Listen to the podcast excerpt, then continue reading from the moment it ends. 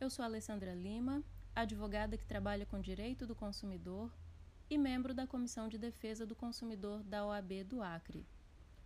Hoje vim falar um pouco sobre negativação indevida. Você sabe o que é negativação? É o popular nome sujo, também chamado de restrição ao crédito.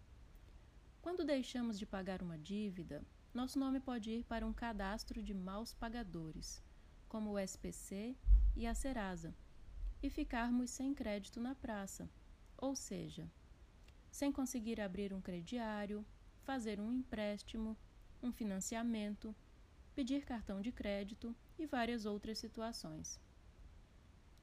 Mas e quando isso acontece sem estarmos devendo ninguém? E se seu nome aparecer no SPC ou na Serasa sem você ter nenhuma dívida? Essa pode ser uma negativação indevida, feita por erro, por engano ou, em situações mais sérias, até um caso de fraude, em que outra pessoa pode ter usado seus dados. Se você, consumidor, se deparar com essa situação, tenha calma, pois existem várias formas de resolver. Lembre-se, você não é obrigado a pagar uma dívida que não conhece, que não fez.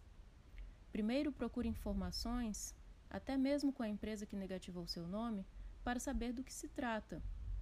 Caso não seja resolvido diretamente com a empresa, você pode procurar o PROCON da sua cidade ou fazer uma reclamação no portal consumidor.gov.br ou no site Reclame Aqui e aguardar uma resposta, uma solução por parte da empresa.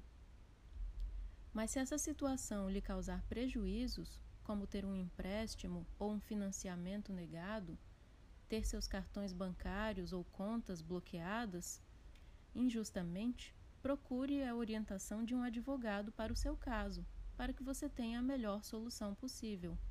E conte sempre com a OAB.